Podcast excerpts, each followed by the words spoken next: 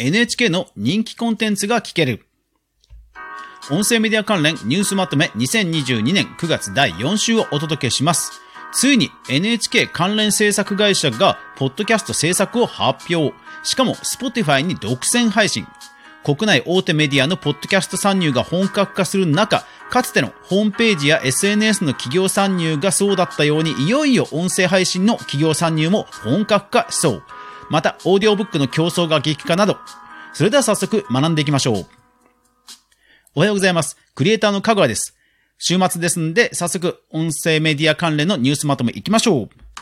まずはホットトピックです。いや、ついに来ましたね。NHK 自体は、ポッドキャスト参入もちろんしてたんですけども、NHK エンタープライズ及び NHK エデュケーショナルが制作する番組。まあ、それがね、えポッドキャストになるということなんですね。えーこの二つの会社なんですが、いわゆるその地上波のテレビなんですよ。テレビを作ってる、テレビや、まあ、あと映像作品ですね、を作ってる会社なんですね。ですから、ラインナップがすごいです。もう、えっ、と、全部がまだ聞けるわけではないんですが、えー一部もう公開されています。例えば、えーその後のプロフェッショナル仕事の流儀。はい。これね、もうあの、第1回目が聞けて、星野リゾートの社長のインタビューがもう普通に聞けちゃうんですね。いや、すごいコンテンツをね、持ってきたなという感じですね。えー聞くドキュメント72時間。大人のための I love me。えーそれから、えー井上亮の美術チューンアワー。そして、ネホリンパホリンをネホリハホリと。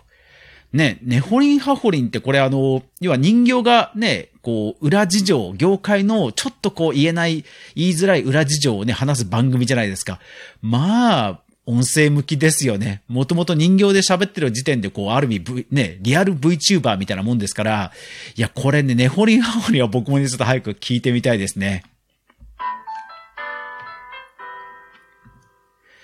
では、戦略テック関連行きましょう。今週はですね、オーディオブックが熱いんですね。Spotify、米国でオーディオブック販売を開始。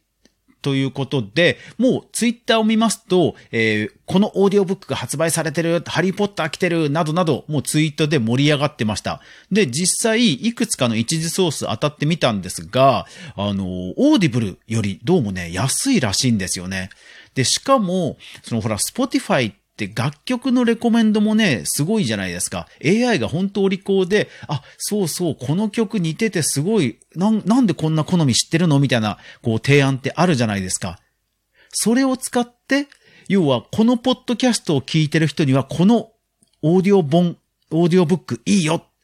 このレコメンドに期待をする声なんかもあって、確かにその通りですよね。ですから、えっと、音声配信をやられてる人、まあ、オーディオブックを、あの、紹介する、まあ、もしくは Audible のね、アフィリエイトをする、なんていうのも、あの、これからね、あの、面白いと思います。で、日本ではまだなんですが、日本できたら、その紹介するものを、Spotify のレコメンドをある意味参考にするとかね、そういう人もね、出てくるかもしれないですね。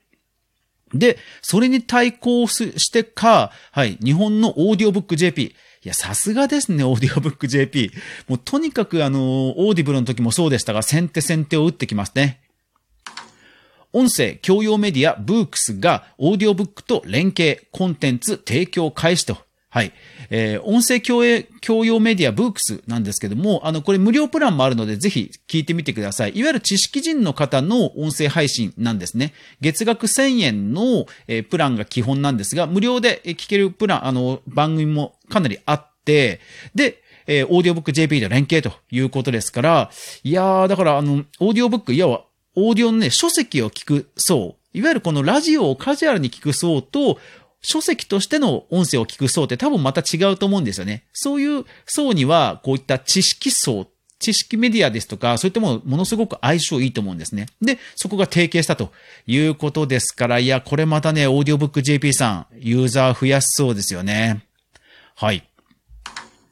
ですので、あとは、えっ、と、戦略的関連ですと、えーついに日本ポッドキャスト協会のね、あの、ポッドキャストの国際デー、えー、30日から始まりますよね。あとは、ビルドサロンというところがオンラインサロンのシステムを作ってるんですが、そこで、えー、音声ライブシステムの、えー、提供も開始したと。これだから Discord、えー、私の番組、過去回でも Discord のね、えー、回を紹介しました。まあ、要は掲示板みたいなものに音声ルームがあるみたいな、えー、世界中で流行っている掲示板システムなんですが、まあ、それにかなり近いかなと。ですから、こう、音声ルームの、音声掲示板なんかも一回ちょっと特集組んでもいいかもしれませんね。はい。あと、スタンド FM はアップデートで、ハッシュタグの放送リストから後に聞くが追加できるようになった。えー、それからラジオトークは、えっ、ー、と、TVer。TVer でラジオトークの広告流すときに、まあ、その配信者さんをね、募集するという企画をやってました。えー、 Voicy はかなり盛りだくさんなんですが、 Voicy フェスが開催決定。それからあと、 Voicy の、えー、ストーリー、まあ、えー、が、コラム的に掲載されてるレポートと、あと実際会社のページがあって、あと私個人で見つけたのはですね、ノートでエンジニアの方があの社内について語ってる記事がありましたので、それもすごい興味深かったです。はい、えー、コンテンツ関連です。コンテンツ関連はですね、えっ、ー、と、朝日新聞ポッドキャストのリアルイベントが大盛況ということでした。いや、すごいですね。100人ですよ、100人。で、そこにしれっと数字が書いてあって、えー、なんと、朝日新聞のポッドキャスト、リスナー数がなんと月に30万人超えだそうです。すごいですね。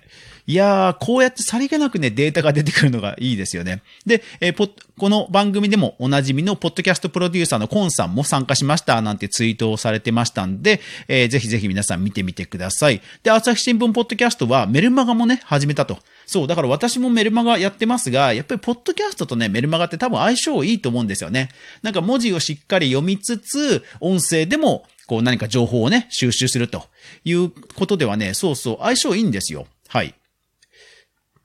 それから、えっ、ー、と、 AWA、AWA のライブラウンジですけども、えっ、ー、と、タレントアーティストのゆう、ゆうすけさん、ゆうすけさんの公式が始まったと。うん、なんか AWA ね、勢いありますね。え、それからあと新着ポッドキャスト番組としては、 SPINEAR、え、制作レーベルの SPINEAR が、え、ポルシェの、え、ブランデッドコン、え、ポッドキャストを第2シーズン、新しいシーズン始まったと。それから、えー、アンノットアンディーズという、え、アパレルのブランドのスタンド FM の番組が始まったというニュースがありました。はい。では最後、えー、広告、データ、著作権周り行きましょう。えっ、ー、と、まず一つ目なんですが、えっ、ー、と、すぐやる人という、あの、今、ものすごく売れてる紙の書籍があるんですね。で、それが20万部突破という記事が、えー、ニュースキャストでありました。で、この中で興味深かったのが、書籍の売り上げに、まあ、電子書籍、紙書籍、で、プラス、 Audible、オーディオブックの、え、売り上げというのが書いてあったんですよね。そう。なので、えー、あ、オーディオブックって紙の、えー、まあ、本の売り上げのもう一つにカウントされるんだっていうことでちょっとあの、取り上げました。あの、興味深かったので、取り上げました。で、えっ、ー、と、ダウンロードという項目ですと、電子書籍が2万5千って書いてあったんですよ。ですから多分ここに Audible も入ってくるんじゃないかなと思うんですね。でもね、これ出版社の方、あの、これものすごくこれ、あの、興味深いと思います。要は、 Audible って、聞き放題プランがほら基本じゃないですか。だから書籍って、あの、Kindle のアンリミテッドにならないと読み放題にならないので、まあ、ちゃんと買わないといけないじゃないですか。でも、 Audible をやってる人であれば、無料で聞けちゃうわけですよね。まあ、 Audible の料金は変わりますけど、そう、聞けちゃうわけですよ。で、それがカウントにもできるっていう意味では、まあちょっとドーピング気味なところもありますけども、でもこれね、出版社の方はね、ちょっとこのカウントの仕方は非常に興味深いんではないでしょうか。えあと海外メディアの、えディジデーが、え音声広告に関する、えコラムを掲載してました。音声広告ね、あの、YouTube に、YouTube など動画に比べるとね、えコスパがいいよなんて話は以前から言われてましたが、そのことについて触れてる記事でした。有料、有料記事でしたので、ちょっとこれ以上は読めませんでした。えー、あと著作権周りなんですが、YouTube が、えクリエイターミュージックというサービスを始めました。これ何かというと、クリエイターが、え音楽を登録します。で登録すると、えその音楽を配信者の人が買う、もしくは配信者の人の、えー、と広告収益を暗分するというのを2つを選べる、そういう選択肢になるという、まあ、曲の販売方法を提供するということらしいんですよ。ですから、えー、配信者の人って今まで YouTube がまあ無料で提供してる音楽とかを使っていたんですけども、まあおそらくは、おそらくはそれよりもハイクオリティな音楽を使える。ただその時に、えー、買うのか、それとも収益を分配するのか、あの、暗分するのかっていうのが選べるようになると。ですからクリエイターの方は、これものすごくね、えー、まあ売り上げにつながるわけですよ。で、しかも、まあ世界的に、えー、見られる可能性もあると。で、さらに、えー、自分自身の、えー、自分自身のその、まあ、新しい、えー、こう、販売、プラットフォームとしても活用できるということでは、これね、あの、歌、歌ってみたとか、オリジナル楽曲作ってる方は、ちょっと調べてみてください。あとは米津玄師さんのつんくさんの記事、それからあとですね、全然関係ないんですが、私の、えー、フォートナイトのゲームのマップがですね、庄司さんっていう超有名 YouTuber の方に、えー、採用されて、あの、めちゃくちゃバズってたということが嬉しかったよということをリンクを載せておきました。という感じの週でした。クリエイターエコノミーニュースでは、かぐわが毎日クリエイターエコノミーに関する記事をブックマークしていく中で興味深いものを取り上げています。そして週末はこんな感じに、音声配信にまつわるニュースまとめをお届けしています。ぜひですね、音声配信に興味があるあなた、ぜひ撮っていただけると嬉しいです。そして無料のニュースレターでも、全部の概要リンクをお届けしてますので、ぜひ購読してくれると嬉しいです。それでは良い連休をいってらっしゃい。